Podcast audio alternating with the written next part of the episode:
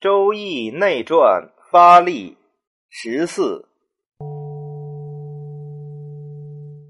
为易不可为典要，故玩彖爻之辞者，亦不可执一以求之。有及爻之得失而象战在者，如潜龙勿用，得龙者出九之德，潜者出九之时。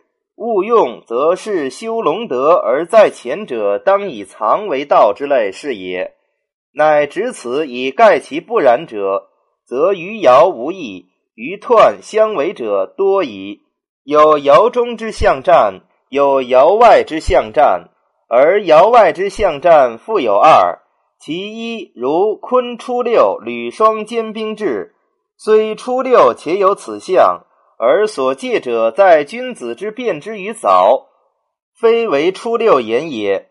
又如是何初九，具教灭止无咎，虽初九之自治，而言无咎者，为君子施薄行于小人以米其德，则可寡民之过，非为具教而可无咎也。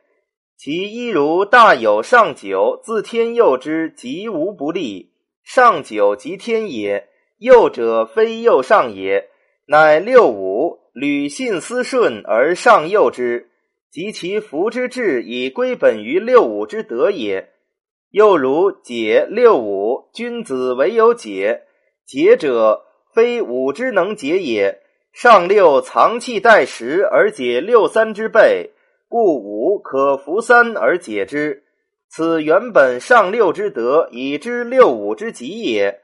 盖读书者一句而求一句之意，则句意必特。况于义之为学，以求之天人之全体大用；于一爻而求一爻之意，则爻意必不可知。且如乾隆勿用，亦故尽于爻中矣，而非六阳纯成，自强不息。则无以见一阳出动之极为龙，况其会通于爻外之爻，以互相应求，与利一战者、学者于卦爻之外，以垂训戒者乎？通其变而不倦于完，君子之所以行乎为为也。执一句一义而论先圣之书，微言隐，大义乖，他经且然，奚况易哉？